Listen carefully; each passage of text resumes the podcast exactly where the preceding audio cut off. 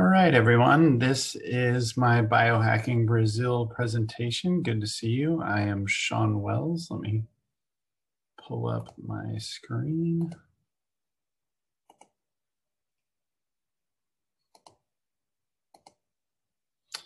Okay, so resilient and brilliant becoming harder to kill during the pandemic. It's the whole point of what we need to be as humans is to be more resilient to the world around us, the difficult world around us. And that makes you be able to survive flus, COVID 19, sickness, stress, frustration, losing your job, injuries. Resilience is the key to a better life, both mentally and physically. So, first about me, who is Shawn Wells, named the top ketogenic expert uh, by Fox News, uh, nutritional biochemist. I have over 10 patents with ingredients like TeaCrine and dynamine, uh, beta hydroxybutyrate, which are ketones, uh, dihydroberberine. I have a lot of ingredients that you've probably heard of or used. I've been doing the ketogenic diet for about 20 years now and been known as an expert on that.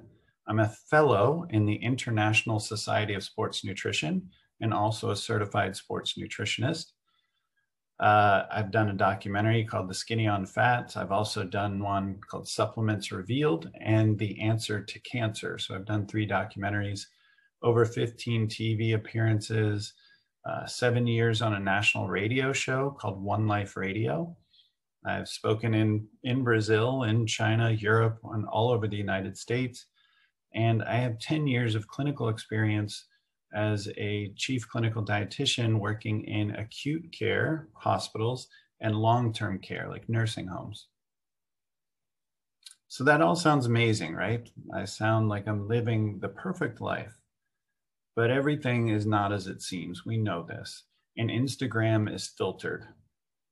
I grew up with severe depression, uh, 80 to 100 pounds overweight, let's say 40 to 50 kilos, and a very involved health journey. But all of that gave me my why. That's why I was so passionate. That's why I've achieved so much, is because of how badly I was hurting and how sick I was.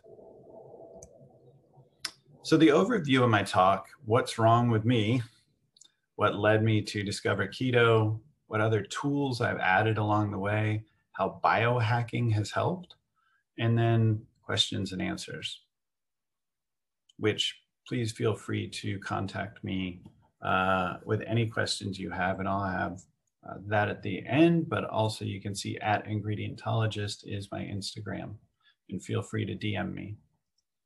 So I was at the University of North Carolina, Chapel Hill, and that's where my autoimmune fight began. That's when I got Epstein Barr virus, chronic fatigue syndrome, fibromyalgia, Hashimoto syndrome. My body was breaking down because of how hard I was pushing it, how much stress I was under, the depression that I was fighting. And I stumbled into these two books The Ketogenic Diet, a complete guide for the dieter and practitioner, and a bodybuilding book called The Underground Body Opus uh, by Dan Duchaine um, both talking about the ketogenic diet over 20 years ago. So, my medical history again, depression, obesity, anorexia. I went from 300 pounds to 150 pounds. Um, Epstein Barr virus, again, all these autoimmune issues. And then later on, I ended up getting a tumor and having cancer risk and headaches and uh, hormone dysfunction and insomnia.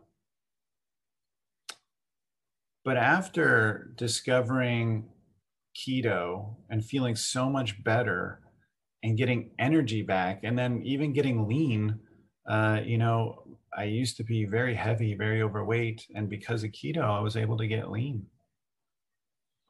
And so I started about 10 years ago, after about 10 years on the ketogenic diet, I started getting focused on all of these new trends the ketogenic diet, paleo whole food, intermittent fasting, exercise, regular exercise, including high intensity interval training, taking my immune supplements, and then biohacking. I was doing all of these things put together 10 years ago that are now trendy now.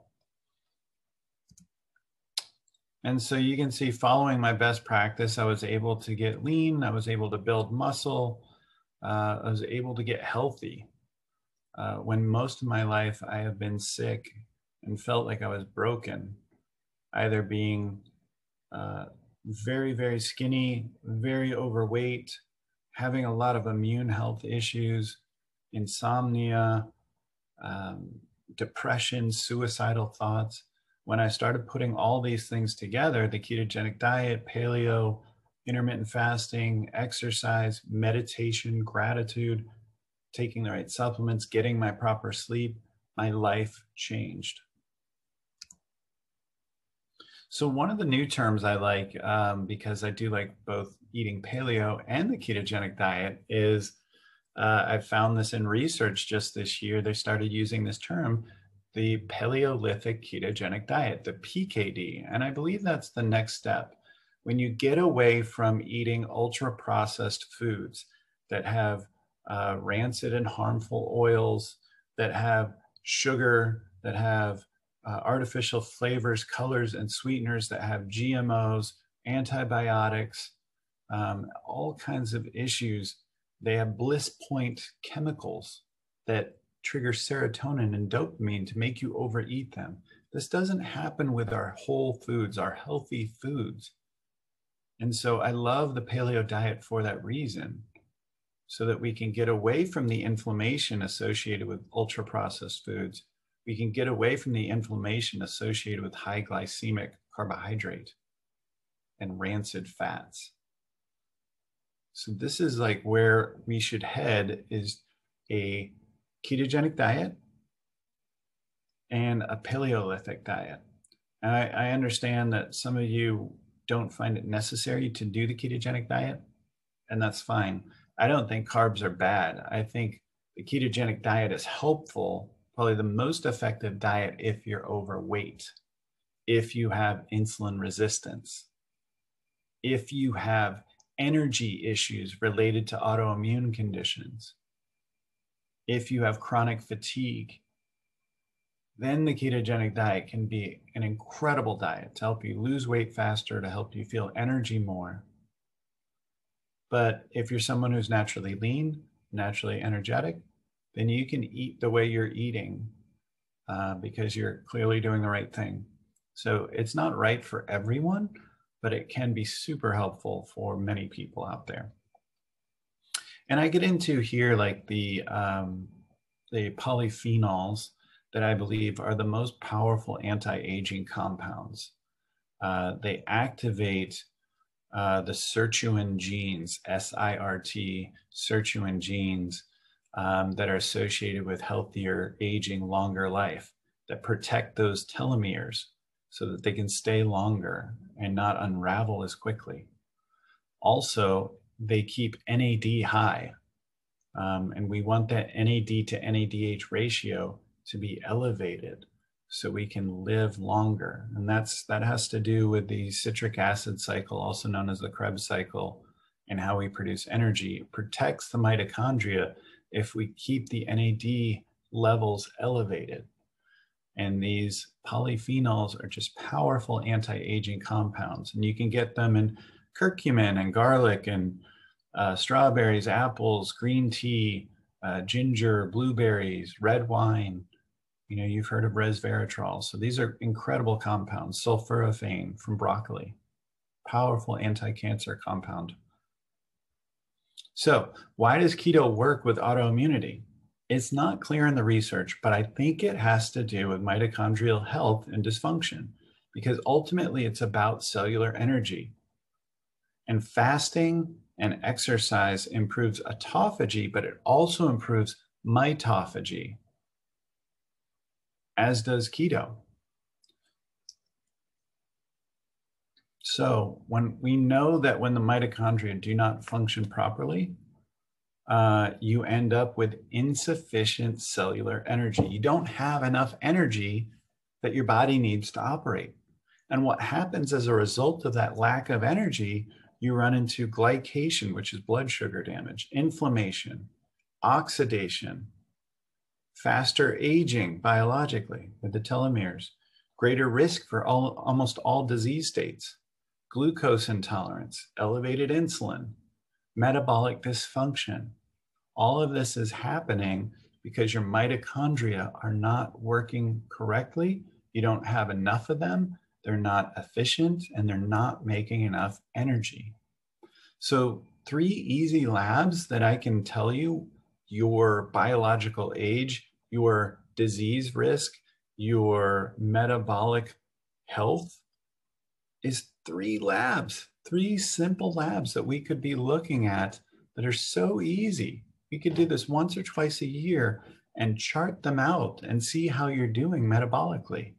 And so it's HSCRP for inflammation, C reactive protein, hemoglobin A1C for glycation, which is blood sugar damage, and oxidized LDL for oxidation. And so, if we are looking at inflammation, glycation, and oxidation, we could get a sense of how your mitochondria are doing. So, time restricted feeding, also known as intermittent fasting and extended fasting. The ketogenic diet mimics this state of fasting because it elevates beta hydroxybutyrate, the key ketone. And that happens in the absence of glucose. So uh, I prefer that anyone starting this diet do a strict ketogenic diet with less than 20 grams of carbohydrate a day and high fat, like 75, 80% of calories coming from fat and about 20% coming from protein. And then as you go on, maybe as you adapt 90 days in, you can uh, do a cyclical or targeted ketogenic diet approach where you can use carb, carbohydrates strategically. And fasting has been used for many ailments. Um, it's definitely been shown to be helpful with uh, immunity, boosting immune factors, helping recovery. We were talking about autophagy, that cellular detox and cleanup. All of that's been shown with fasting. So, what supplements do I use for immunity? Uh, I do like the exogenous ketones. That means the supplemental form of ketones. Uh, my favorite form of MCTs, medium chain triglycerides, is C8 caprylic acid. Um, AHCC, which is a, a, studied compound from mushrooms. Uh, monolaurin, which comes from coconut oil. Uh, it's potently uh, virucidal um, and antibiotic. Uh, so adaptogens, which help with your stress response, so like rhodiola and ashwagandha. L-lysine is a ketogenic amino acid that boosts the immune system. Liposomal vitamin C is a special form of vitamin C that is encased in a liposome that allows you to take higher amounts so that you don't get the GI distress but also it allows you to um, have higher bioavailability through the liposome. So, you know, every bit that you're taking is more effective. Uh, vitamin D3 and K2, two absolute favorites for immunity. And you've been hearing a lot about vitamin D with COVID, with flu, with immunity. Uh, vitamin D is one of the, the first tools that we should get in terms of boosting our immunity. And that does involve also getting sunshine. Uh, glutathione and acetylcysteine, they both, they both boost um, endogenous um, glutathione levels, that master antioxidant. Probiotics, prebiotics, postbiotics all form what's known as symbiotics. Cat's claw is another good herb. So my two favorite ones for immunity, these are the ones I lean on when I feel my body crashing. AHCC is a patented compound and is very expensive, but it works. I might, like over the course of a week or a week and a half, use about a quarter of a bottle, but I just save it for when my body needs it, when I feel my body crashing. And lysine is very cheap, um, but again, helps me out tremendously when I use larger doses, again, when I feel my body crashing. And that's when I take even two to three times that amount when my body's really feeling low. So mitochondrial supplements, um, PQQ and CoQ10 help with the electron transport chain. Uh, NM, NMN and NR both increase that NAD to NADH ratio, ratio I was talking about. But even better is if you do intravenous uh, NAD infusion, that has a much better uh, effect on that NAD to NADH ratio than anything you can take orally. Uh, berberine and cinnamon are my favorites for blood sugar and reducing glycation. CBD and curcumin for reduced inflammation. Uh, EGCG, resveratrol, pterostilbene help with oxidation. Those are those polyphenols. L-ergothioneine found in mushrooms um, as well, just like that AHCC. We're finding out mushrooms are so powerful for immunity. This is a trace amino acid that has a profound effect at protecting the mitochondria, not just the cell, but the mitochondria themselves. So CoQ10, an important cofactor in, again, the electron transport chain and energy production, ATP production. Um, incredible, uh, you can see that your levels drop pretty dramatically as you age. And we know that uh, certain cells don't just have one mitochondria, they can have hundreds or thousands of mitochondria based on how, how much energy that cell needs. Like a brain cell or a heart cell is highly energy dependent. So depleted CoQ10 levels can have a dramatic effect specifically on those cells, on your heart and your brain. And so as we age, we should look to replace these levels of CoQ10. PQQ is kind of a sister uh, compound to CoQ10. It's helpful. Uh, it's been shown to protect from reactive oxygen species, which are um, oxidants that, that cause damage, that cause oxidation, but it's also been shown to help with mitochondrial biogenesis, which means creating new mitochondria. And yeah, it can be found in a number of, of healthy foods. Again, like when you eat healthy, when you eat whole food, these, these compounds will be found in there. I'm a big fan of, yes, the, the biohacks with the devices and, and the supplements and eating right, but I feel like these, these components don't get mentioned enough that meditation, gratitude, breath work, these things help put your body into a parasympathetic state, that rest and digest state, instead of fight or flight associated with the sympathetic nervous system. This allows your body to heal and recover and, and be in balance so that when you need to go into the sympathetic nervous system, when you need to be in fight or flight, you can. And your body's just not overtaxed from always being in that state and that gets into circadian rhythm, which I feel is often overlooked as well. It's very important. Your body uh, has its sleep and wake cycle. And this goes with the sun and the moon. It's a 24 hour cycle, just like a woman's menstrual cycle can go with the lunar cycle. These planets and moons and heavenly bodies affect us, just like the moon creates the tides in the ocean. So we see that the circadian rhythm affects our hormones, our neurotransmitters, our body processes, our quality of sleep, our disease risk and health and mortality. People that work late night shifts through the night live 30% less long. They die 30% faster than people that have a normal sleep sleep and wake cycle. So this stuff greatly affects you, greatly affects your hormones. It actually, when you don't get enough sleep or you don't function in the proper circadian rhythm, uh, it increases insulin resistance And that helps, that puts you in that state of, of metabolic syndrome where you're at risk for numerous diseases like Alzheimer's, coronary heart disease, um, diabetes, Parkinson's, cancer, etc. So following best practices, um, block blue light from your devices. That's not good at night. Uh, add melatonin in if you need help sleeping.